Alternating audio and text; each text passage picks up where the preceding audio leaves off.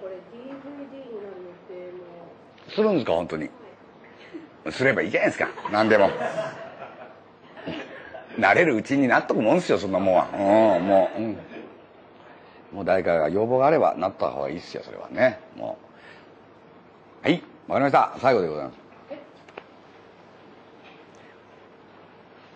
はいいいですか？それでは、えー、最後の恩返し50個達成の最後でございます。よろしくお願いします。おかんに恩返しのコーナーでございます。額面通りそのままじゃないですかということでございます。今までいろいろ銅像とかゆるキャラとかいろんなあの自分にあまり関係のないものをあの恩返ししてきましたけど本当に恩を返さなきゃなんない人を一番最後に持ってきてしかも忘れてたと最後まで。ということであの親不孝を随分やってきました。あの目に見える親不孝っていうのはリーゼントだったりあの女物のサンダル履いたりっていうことだと思うんですよ。でも俺は目に見えない親不孝だったんでこれはちゃんと言っとかないとねあのまあ俺なりにグレてたわけですよ。俺なりに人の人と比べるもんじゃないじゃないですか。グレるって。すげえグレてたとかまあまあグレてたとかちょいグレとかあんまりないじゃないですか。ちょいグレ親父とかそんなあんまりないですからそういうんじゃなくて僕はもう文化系でもう一筋でやってきましたんで分かりにくいグレ方をしてたということは言えますわ。まずあの学校に行きたくないのは皆さんも一緒でしょ。学校に行きたくなかった。もうあんまり学校が好きなことなかった上に風邪をひくと必ずおかんが近くの貸本屋で本を借りてきてくれるっていうこうこう特典付きだったんで風がひきたかった。すごい風がひきたくて冬の寒い時に裸になったり頑張って風邪をひいたりしたもんですよ。で今も眼鏡をこうかけてますけどこれも度が入ってるわけですね。どつきってやつなんですよね。どつきってこのどつきじゃないですよ。どつきってやつなんですよね。これも眼鏡がかけたくてわざと目を悪くしたんです。僕小学校3年か4年ぐらいの時に誰かクラスで眼鏡デビューしたやつがいてすっげえかけさせてほしかったんですけども家に帰ってあの眼鏡がかけたいんだけどって言ったら悪くなったもんだけやって言われたもんで次の日から頑張って悪くなろうと思って本をこうやって読んだり宗像思考スタイルをこうずっと取ってきたら一発で悪くなりましてで眼鏡かけさせてもらったりかなり悪でしょ？目が悪なんですよ。それは目が悪くなっただけなんですけどそういうちょっと人には分からない悪をしてきたんですよ。で小学校の時仏像が好きになってうちの家が寺じゃないっていうことを親にも言いましたよ。なんでうちの家が寺じゃないんだってこんなにお寺が好きなのにって思って。しかも京都だったから悔しかった。俺の友達もお寺の人間もいたから悔しかったけどじゃあ自分の部屋をお寺にしようと思っていろんなとこの寺の瓦割っては丸瓦なんとか寺って書いたやつを部屋に並べて舞寺院を作ったりして最終的に仁和寺っていうとこで頭に落ちていた。瓦が落ちてここ二針縫いましたよ。そんな悪ですよ。本当悪仁和寺の大室っていうとこなんですけどそこ今ちょうどね遅咲きの桜が有名なんですけどもみんな宴会してた時に裏の方で瓦割ってたら落ちたんですよ。ここ落ちるとすんごい出るんですよ血が。ものすごい出るんですよ。あれと痛みはさほどなかったんですけどあれと思うとプーってここら辺まで当たってんのが分かるぐらいということは垂れますよね。花見シーズンみんなが花見ってってもう血だらけでこうお室にあった親戚の家に帰ったんですけどその日がちょうど葬式やってましてお坊さんが来てたんですよ。で子供たちはもううるさいから遊んでこいって言われて裏で友達と遊んだらガーンで血だらけで帰ったら坊主がお経を読んでてそのままバーンって倒れた犬神家みたいなシーンがあったの。そんな悪ですよ俺もう。本当後に東京に遊びに行くっつって東京に中学の時に一回遊びに行って帰りに酒飲んだんですよ。その悪のすることですよ。ちょっとこうたしなめた。またなんかものすごいお腹が痛くなってきて新幹線の中でもう本当にこうもう激痛なんですよ。でも中学の時そのパニック映画っていうのがとっても流行ってたんで必ずパニック映画はなんかこう機長とか車掌とか出てきてこの中に医者はいませんかって言ったら必ず乗ってるもんだと僕踏んでたんです。でお腹が痛くなったもんで車掌さんに言いに行ったらあのー医者は乗ってないと。もうあのもうマイクすら嫌だと。とりあえず嫌だから車掌室っていうのを皆さん入ったことないでしょ。ちょっとちょっと長椅子が置いてあるんですよ。でもうとりあえずここで寝とけって言われてもう名古屋ぐらいまで来てましたんで。寝させてもらってたらまた違う車掌が来て開けて「どこで寝てんだ!」っつってすごい怒られて追い出されたんですよ。で僕自由席で座ってたんですけども帰ったらババアがもう座られてしまってお腹が痛くて痛くてしょうがなかった。で強敵ついたらなんかスーッとこうパーンと痛みが散ってなくなったんです。だからまあ車掌一人降りてきて「大丈夫」と一応言ってもらって「大丈夫」とか言いながらまず京都タワーのとこで友達とチョコレートパフェ食いましたよ。でチョコレートパフェ食ってほんで「ほんじゃな」っつって帰ったんですよ。で帰って風呂に入っていい調子したらなんかちょっとまだしくしく痛いので近くの病院に行ったら風邪だということで風邪薬をもらってその飲んで寝たらまたすごい激痛で壁をこう壁にパンチ入れるってほら悔しくて入れる悪もいるじゃないですか。俺は痛くて入れてるヘルプの方の入れて上で寝てる親父とおかん起こして夜中に肩車してもらって近くの近くのね肩車じゃないか。おんぶだおんぶだ。ごめん。おんぶしてもらって近くのまた病院行ったんですよ。またそこがまた不思議なことでどんどん思い出してきましたけど夜中の2時3時だったと思うんですけどなかなかそこの医者が出てこなくて何してんの洗いたいなと思ったらそこのお医者さんが手首にですね今でもよく覚えてるんですけど着物の帯がここにこうついてるんですよね。いやもいやいまだに何事かは分かりませんよ。着物の帯をほどきながら出てこられたのはすごいよく覚えてる。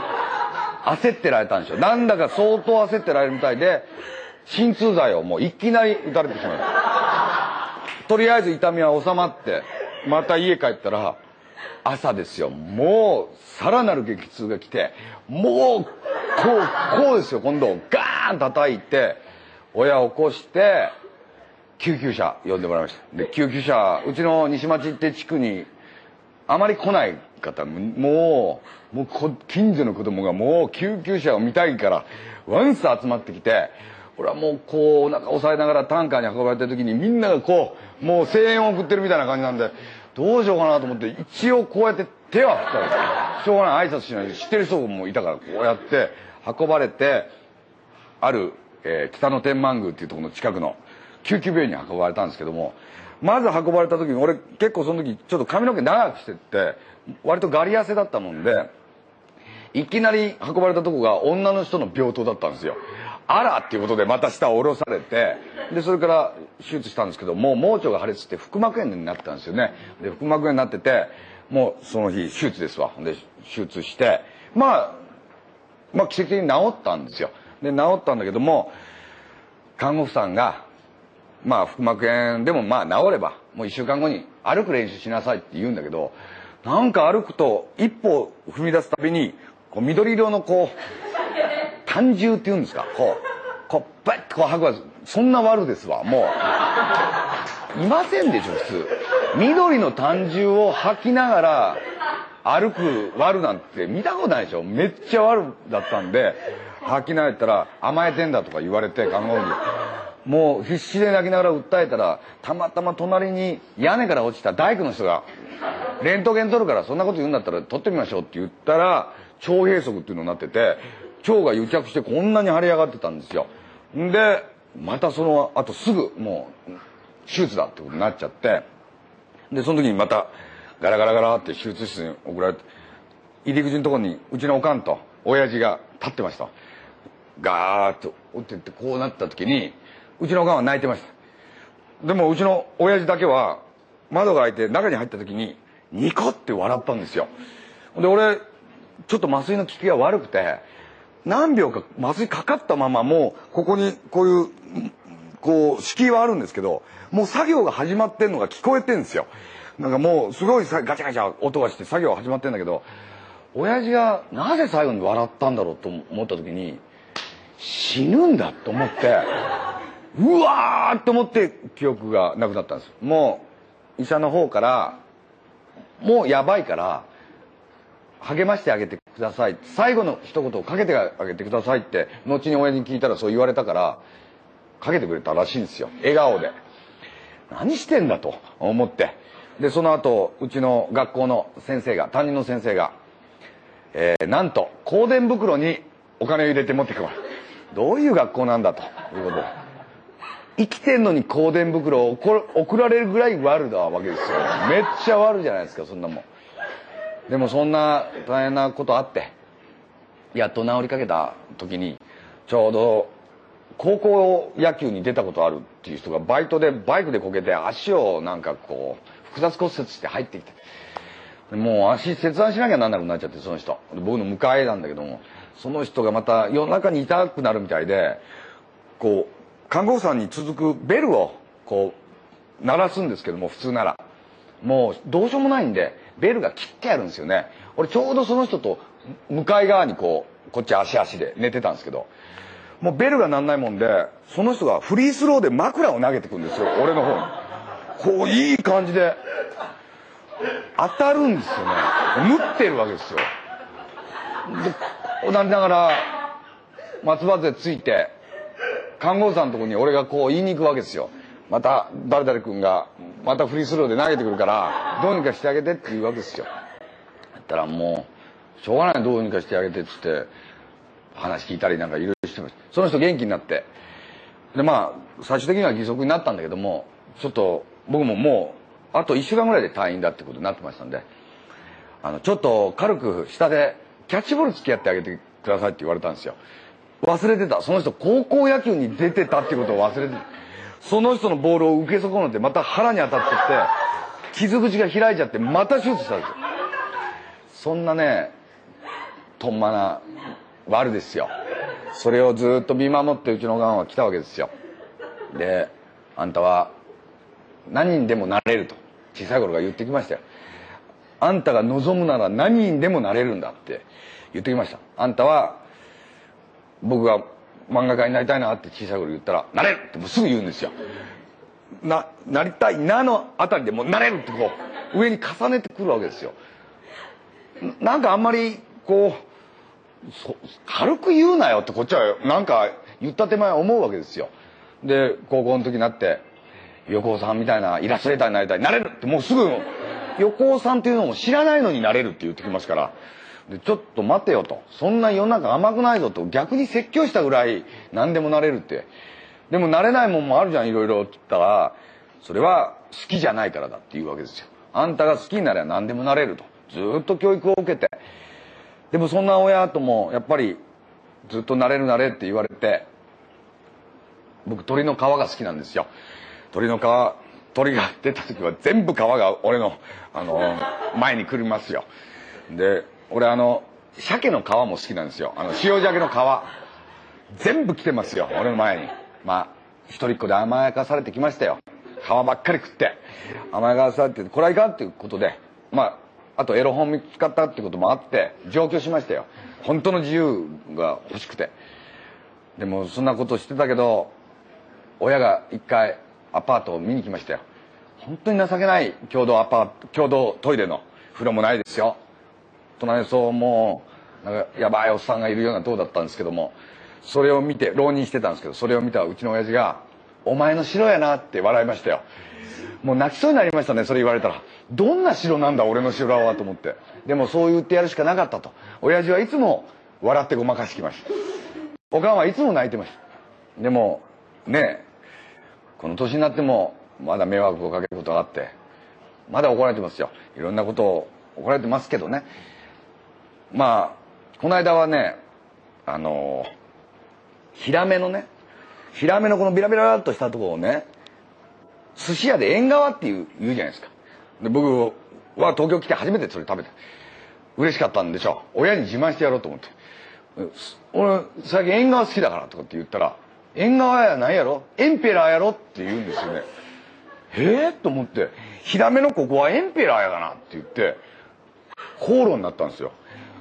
縁側じゃない？ここ。縁側みたいに見えるから縁側やと思って。もうもう47にもなってムキになりましたよね。泣かしてやろうぐらい。